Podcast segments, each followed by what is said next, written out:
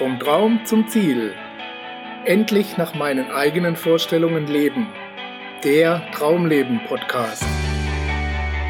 Was sind die Faktoren eines sogenannten Traumlebens und warum schaffen es einige Menschen, ihre Träume zu realisieren und andere nicht? Mein Name ist Gerd Ziegler und Sie hören eine Sendung von Wissen ist Macht TV.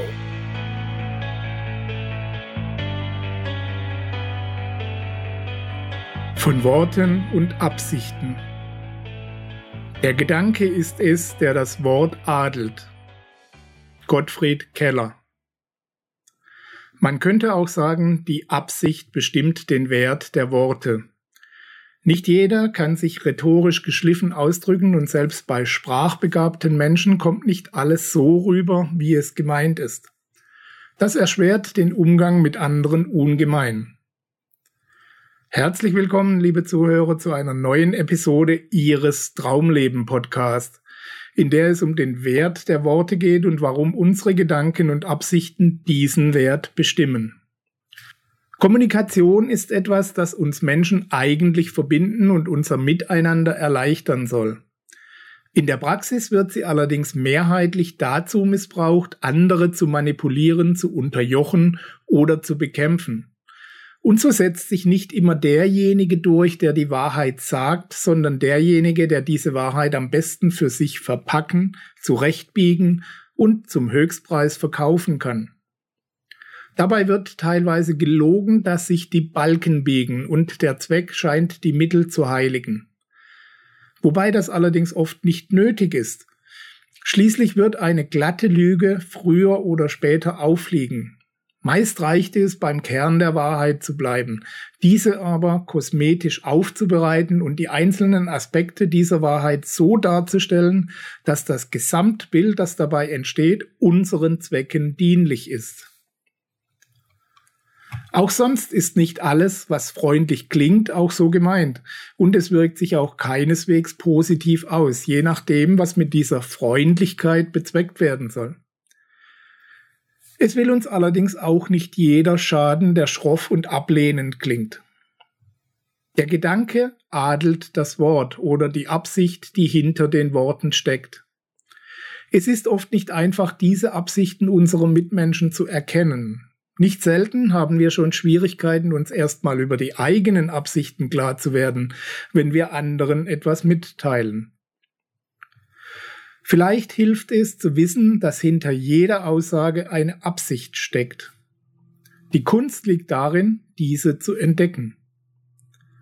Wer sagt was und warum? Welches Interesse hat diese Person an der Sache? Wie ist diese Person mir gegenüber eingestellt?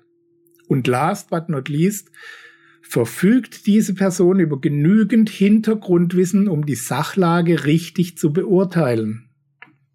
Schließlich dienen nicht wenige Mitmenschen als Verbreiter von Fehlinformationen, ohne sich dessen überhaupt bewusst zu sein. Sie handeln in bestem Glauben, was den Schaden, den sie anrichten, natürlich nicht mindert. Eine gute Übung, um diese Dinge zu erkennen, ist, bei sich selbst anzufangen. Beobachten Sie sich doch mal ein wenig selbst. Wenn Sie zum Beispiel das nächste Mal jemanden angreifen, sich über jemanden aufregen oder mit ihm oder ihr streiten. Warum habe ich diese Person jetzt kritisiert? Was stört mich konkret an ihrem Verhalten? Ist mir die Sache wirklich wichtig oder ist mir nur daran gelegen, den anderen klein zu machen, zu bekämpfen oder ihm sonst wie zu schaden? Was ist meine Absicht hinter meinen Worten, hinter meinem Verhalten? Selbsterkenntnis ist ein guter Weg, um auch bei anderen zu erkennen, wie wir Menschen manchmal so ticken. Ein Freund stellt sich bei einer Streitdiskussion mit anderen plötzlich gegen sie und greift sie an. Nach dem ersten Schock schreit alles in ihnen nach Revanche. Dem werden sie es schon zeigen, sich gegen den besten Freund stellen. Das kriegt er zurück, oder? Aus solchen einigermaßen harmlosen Anlässen sind schon dauerhafte Feindschaften zwischen ehemaligen Freunden entstanden. Einzig und allein, weil sich keiner der beiden die Mühe gemacht hat, nachzudenken, warum der andere sich so verhält. Ist er in der Sache anderer Meinung und ich habe das vielleicht weder nachgefragt noch berücksichtigt und bin stattdessen über seine Position einfach hinweggegangen? Oder fühlt sich der Freund aus einem anderen Anlass vernachlässigt, übergangen oder sonst wie schlecht behandelt und will auf diese Weise darauf aufmerksam machen? Die wenigsten Menschen beherrschen die Kunst der eindeutigen Kommunikation, bei der man klar und deutlich zum Ausdruck bringt, was man haben will und was nicht. Deshalb äußern die Menschen das oft auf die merkwürdigsten Arten, die scheinbar gar nichts mit dem wirklichen Grund der Handlung zu tun haben. Vielleicht hat sich der Freund über ihr Verhalten geärgert, Vielleicht ist er aber einfach in dieser Sache anderer Meinung. Und vielleicht liegt der Grund für seinen Angriff auch schon ein paar Tage zurück oder es ist das Resultat angestauten Ärgers, der sich aus verschiedenen Anlässen zusammensetzt. Wer weiß das schon? Sie können es jedenfalls nicht wissen und werden es auch nicht erfahren, wenn es Ihnen nicht gelingt, ein offenes Gespräch mit Ihrem Freund zu führen.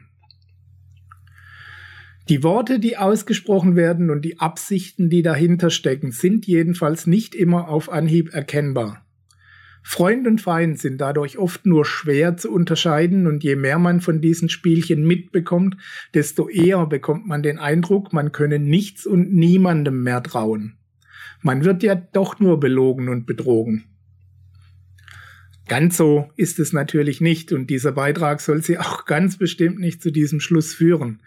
Die Mehrheit der Menschen ist ehrlich und will uns nichts Böses, sondern selbst in Ruhe und Frieden leben und die ein oder andere Bequemlichkeit für sich schaffen vielleicht.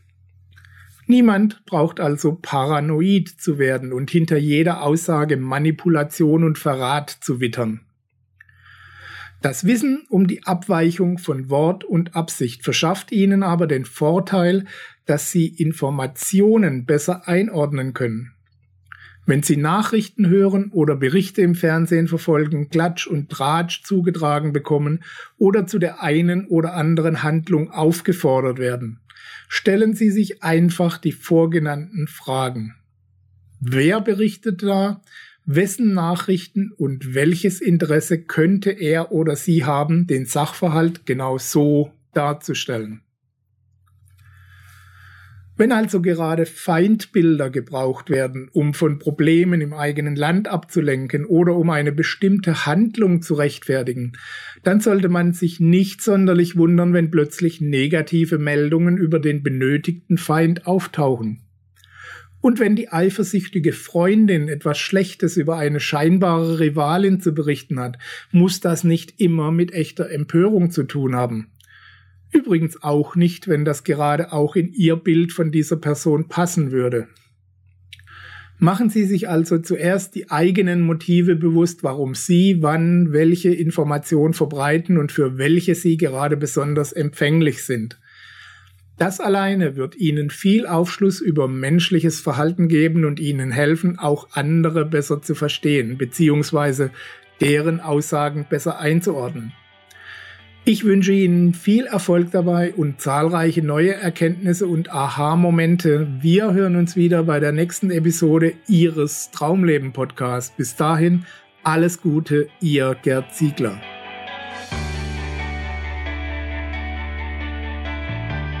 Sie hörten die Sendung vom Traum zum Ziel, endlich nach meinen eigenen Vorstellungen leben, den Traumleben Podcast.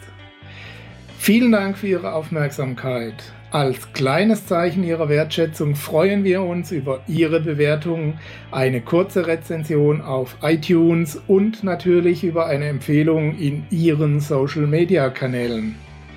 Durch Ihr Feedback können wir uns weiter verbessern und durch Ihre Empfehlungen können wir noch mehr Menschen erreichen.